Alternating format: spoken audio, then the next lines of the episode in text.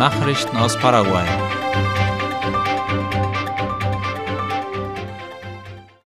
In Carmelo Peralta werden Kurse zu verschiedenen Themen angeboten. Im Rahmen des Projekts Leben im Pantanal arbeiten Pro Comunidades Indígenas, die Umweltorganisation WWF, die Europäische Union und die Municipalität Carmelo Peralta daran, die Bildung für junge Menschen zugänglicher zu machen. In dem Zusammenhang werden verschiedene Ausbildungskurse im Bereich der Informatik und jetzt auch der audiovisuellen Kommunikation angeboten, wie RSSE berichtet. In diesem Sinne hat vor wenigen Tagen ein Fortbildungskurs über audiovisuelle Kommunikation begonnen, der in der Nationalen Schule Capitan Mariscal Ramirez stattfindet. Der Wettbewerb Kolosse der Erde ist wieder da. Die Nichtregierungsorganisation A Todo Pulmón Paraguay Respira hat offiziell die elfte Ausgabe des Wettbewerbs Colossos de la Tierra, zu Deutsch Kolosse der Erde, gestartet, wie die Tageszeitung La Nación berichtet. Damit sollen nicht nur die größten Bäume Paraguays ausgezeichnet werden, sondern es soll auch auf die Bedeutung des Erhalts der Wälder hingewiesen werden. Lass dich von der Natur überraschen, ist das Motto der diesjährigen Ausgabe. In diesem Jahr soll ein neuer Rekord bei der Zahl der eingereichten Bäume aufgestellt werden, der die Zahl des Vorjahres mit 662 Bäumen aus 55 verschiedenen Arten übertrifft.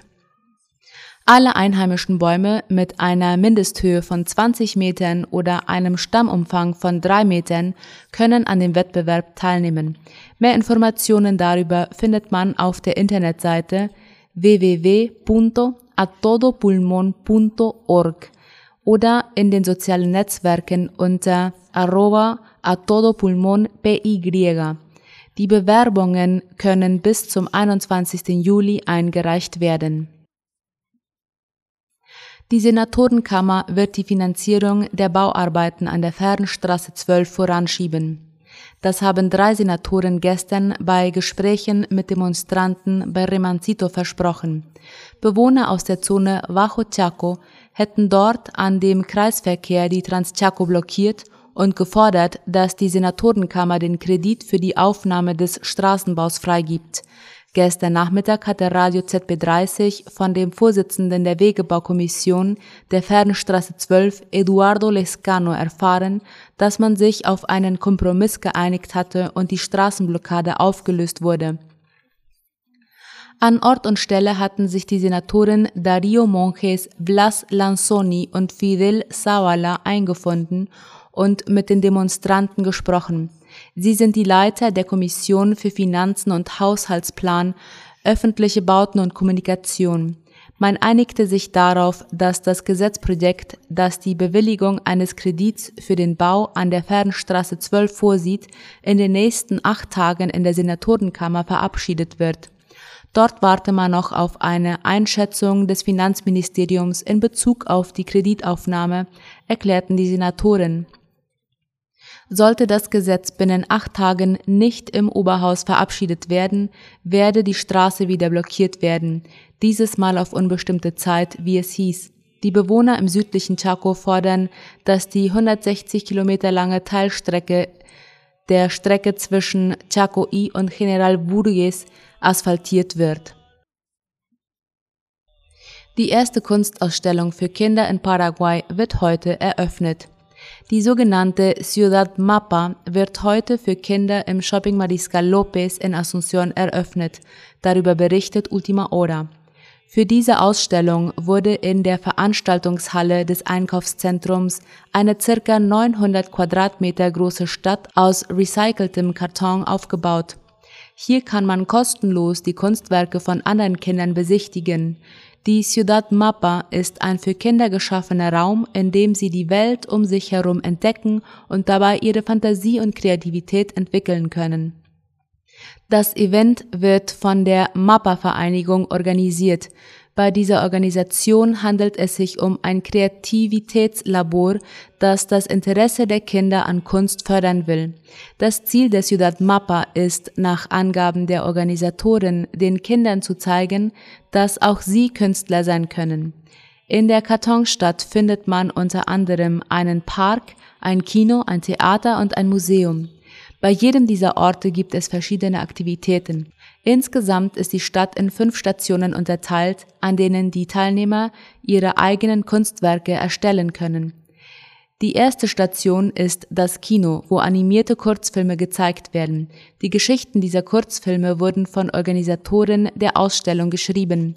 Die zweite Station ist das Theater, wo in Schwarz-Weiß an die Kunst der indigenen Ureinwohner erinnert wird. Die Fabrik der Träume enthält eine Ausstellung volkstümlicher Textilkunst. In diesem Raum wird auch ein Lichtspiel mit Laternen gezeigt. Die letzte Station der Ausstellung ist das Museum, in dem Selbstporträts in schwebenden Rahmen ausgestellt werden. Hier können auch die Teilnehmer ihr eigenes Porträt aus recycelten Materialien anfertigen. Das Zentrum der Stadt ist ein breiter Gang, der als Gran Paseo Central bezeichnet wird. In diesem Gang wird ein Wandgemälde von dem paraguayischen Straßenkünstler Os Montania zu besichtigen sein. Dieses Gemälde steht für die Kinder zur Verfügung, die daran zeichnen und malen können. In diesem Zentrum der Kartonstadt wird auch ein Kulturprogramm stattfinden. Der Eintritt für diese Kunstausstellung ist für alle frei, die Teilnahme muss jedoch zuvor per Internet bestätigt werden. Senatoren verabschieden das Gesetzprojekt zur Anrechnung der Mehrwertsteuer. Mit Veränderungen am Gesetz 6380 über die Modernisierung und Vereinfachung des Steuersystems geht der Text nur nochmal zurück an die Abgeordnetenkammer. Das Projekt sieht vor, dass selbstständige Unternehmer die Mehrwertsteuer ihrer persönlichen Einkäufe in ihrer Mehrwertsteuererklärung absetzen können.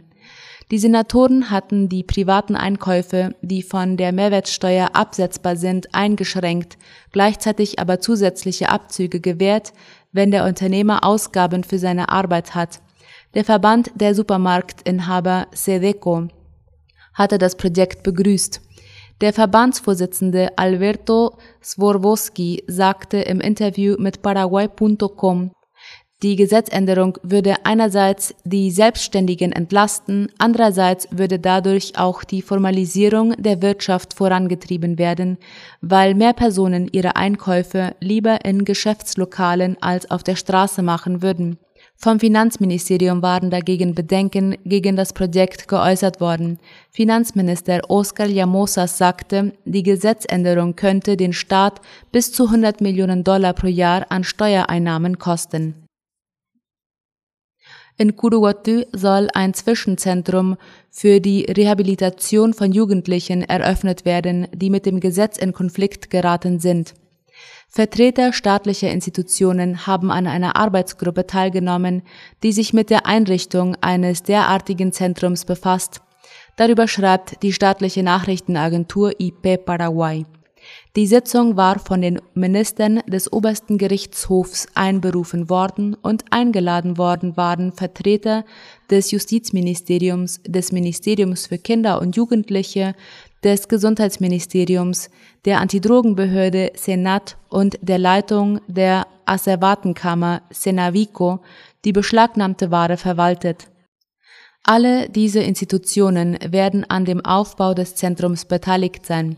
Ein entsprechendes interinstitutionelles Abkommen ist in Planung, genutzt werden soll für das Reha-Zentrum, ein ehemaliges Erholungszentrum in der Stadt Kuruwatu, das seinerseits von der Senavico beschlagnahmt worden war. Dort sollen künftig jugendliche Straftäter mit Suchtproblemen untergebracht werden. Die Suppenküchen bekommen Rechtssicherheit. Die Senatoren genehmigten gestern einen Gesetzentwurf, der nicht nur deren Fortbestand sichert, sondern auch die Formalisierung der Kochgemeinschaften vorsieht. Das gab Paraguay.com bekannt. Die Senatoren billigten die Änderungen, die die Abgeordneten an dem Text vorgenommen hatten. Der Entwurf wird nun an den Staatspräsidenten weitergereicht, der es in Kraft setzen oder dagegen sein Veto einlegen kann. Das Dokument sieht die Schaffung eines Programmes vor, das als Stärkung und Unterstützung der Kantinen und Gemeinschaftszentren verstanden wird, die vom Ministerium für soziale Entwicklung gefördert werden. Das Budget für deren Finanzierung wird verdoppelt auf rund 11 Milliarden Guaraníes. Während der akuten Phase der Pandemie waren in zahlreichen Gemeinschaften Suppenküchen organisiert worden. Mehrere Organisationen hatten den Fortbestand dieser Küchen gefordert, damit die Ernährungssicherheit von besonders benachteiligten Menschen in der Gesellschaft gewährleistet werde. Nachrichten aus aller Welt.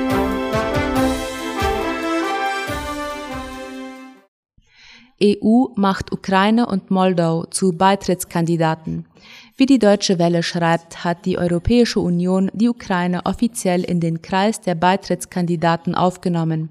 Zudem beschlossen Bundeskanzler Olaf Scholz und seine Kollegen bei einem EU-Gipfel auch Moldau den Status eines Bewerbelandes zu gewähren, wie Ratspräsident Charles Michael mitteilte.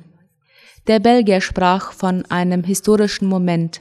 EU-Kommissionspräsidenten Ursula von der Leyen kommentierte, Heute ist ein guter Tag für Europa. Der ukrainische Präsident Volodymyr Zelensky würdigte den EU-Kandidatenstatus für sein Land ebenfalls als historischen Moment.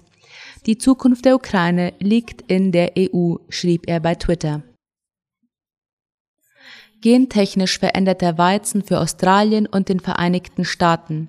Das argentinische Unternehmen Bioceres Crop Solutions bemüht sich um die Zulassung seiner transgenen Weizensorte HB4 in Australien und den Vereinigten Staaten. Dies erklärte laut Latina Press in einem Bericht von Reuters Firmenchef Federico Trucco in einem Interview. Das Unternehmen Bioceres setzt darauf, dass die Welt ihre Abneigung gegen den Verzehr von gentechnisch verändertem Weizen verliert, das in seiner Zeit, in der die Lebensmittelpreise aufgrund des Krieges Rekordhöhen erreichen. Zudem erhöhen extreme Wetterbedingungen im Zusammenhang mit dem Klimawandel die Gefahr einer weltweiten Hungersnot, so Firmenchef Trucco. Australien hat im Mai den Verzehr von Lebensmitteln aus Bioceres-Weizen zugelassen, aber bisher hat nur Argentinien den Anbau der gentechnisch veränderten Pflanze genehmigt. Brasilien hat mit den Versuchen mit dem HB4-Getreide begonnen. US-Senat stimmt für leichte Verschärfung des Waffenrechts. Der US-Senat hat nach zwei verheerenden Schusswaffenmassakern im vergangenen Monat für ein Gesetz für eine leichte Verschärfung des Waffenrechts gestimmt. Laut dem ORF gab es bei dem Votum in der Kongresskammer 65 Ja-Stimmen und 33 Gegenstimmen. Nun muss der Gesetzentwurf noch das Repräsentantenhaus passieren, bevor er von Präsident Joe Biden unterzeichnet werden kann. Es ist die erste Verschärfung des US-Waffenrechts auf Bundesebene seit fast 30 Jahren. Der Text sieht unter anderem ausgeweitete Hintergrundüberprüfungen bei Waffenkäufern unter 21 Jahren vor. Außerdem sollen finanzielle Anreize für die einzelnen US-Staaten geschaffen werden, potenziell gefährlichen Waffenbesitzern vorübergehend die Waffen abzunehmen. Vorgesehen sind zudem Milliardenbeträge für die Sicherheit in Schulen und eine bessere psychiatrische Versorgung im Land. Die Ukraine ordnet den Rückzug aus Severodonetsk an. Vier Monate nach Kriegsbeginn hat die Ukraine den Rückzug ihrer Truppen aus der umkämpften Stadt Severodonetsk im Osten des Landes angeordnet, wie die Deutsche Welle schreibt. Das sagte der Gouverneur des Gebiets Luhansk Serhil Chardach im Fernsehen. Russische und prorussische Kämpfer hatten die Stadt zuletzt schon fast vollständig eingenommen. Nach Dauerbombardierungen durch den Feind liege die Stadt in Trümmern, erklärte der Gouverneur weiter. Es sei einfach sinnlos, auf Position zu bleiben, die seit Monaten unablässig beschossen würden, meinte er weiter. Die gesamte strategische Infrastruktur der Industriestadt sei zerstört. 80 Prozent der Häuser müssten wohl abgerissen werden, heißt es. Zudem rückte die russische Armee nach ukrainischen Angaben weiter auf die benachbarte Großstadt Lysychansk auf der anderen Seite des Flusses Sivereski Donetsk vor. Man habe die Angreifer jedoch abwehren können.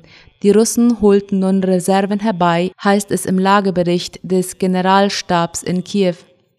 In der besetzten Region Cherson ist ein führender Vertreter der von Russland in in der besetzten Region Cherson ist ein führender Vertreter der von Russland installierten Verwaltung bei einem Attentat getötet worden. Es handle sich um den Chef des Resorts Familie, Jugend und Sport, sagte der stellvertretende Verwaltungschef. An seinem Auto sei ein Sprengsatz detoniert. Es gab bereits mehrere Anschläge auf Vertreter Moskaus und ukrainische Überläufer in den von Russland kontrollierten Gebieten. Die russische Armee hatte die Region um Cherson, die an die annektierte Krim-Halbinsel grenzt, kurz nach Beginn ihrer Ukraine-Offensive Ende Februar eingenommen. Vor anderthalb Wochen begannen die neuen Machthaber mit der Ausgabe russischer Pässe. Der russische Rubel wurde als Zahlungsmittel eingeführt. Die USA wollen der Ukraine weitere Waffen im Wert von 450 Millionen Dollar zuliefern. Dieses Paket enthält Waffen und Ausrüstung.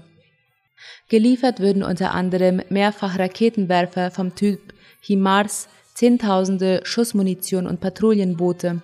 Damit haben die USA dem von Russland angegriffenen Land in den bisherigen vier Kriegsmonaten nach eigenen Angaben Waffen und Ausrüstung im Wert von rund 6,1 Milliarden US-Dollar zugesagt oder bereits geliefert. Pazifikallianz nimmt Verhandlungen für ein Freihandelsabkommen mit Südkorea auf. Das würde im Rahmen des gestrigen Treffens der hochrangigen Gruppe der Pazifikallianz in Santiago de Chile bekannt gegeben. Dieses wird es dem asiatischen Land ermöglichen, ein Partnerstaat der Pazifikallianz zu werden, wie Latina Press schreibt. Damit bekräftigen die Länder der Pazifikallianz, also Chile, Kolumbien, Mexiko und Peru, die in der Erklärung eingegangene Verpflichtung, diesen Prozess in der ersten Hälfte dieses Jahres einzuleiten. In diesem Zusammenhang haben die Vizeminister ihrer Verhandlungsteams angewiesen, die Arbeit gemäß dem zu diesem Zweck vereinbarten Mandat aufzunehmen.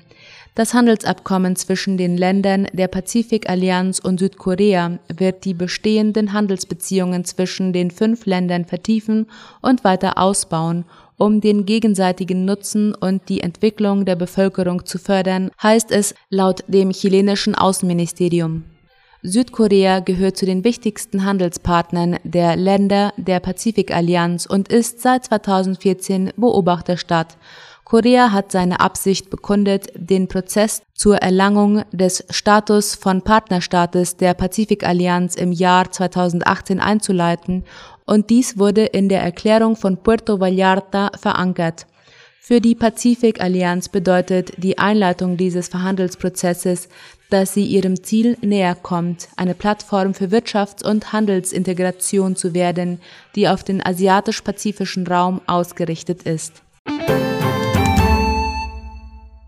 Soweit die Mittagsnachrichten am Freitag. Auf Wiederhören.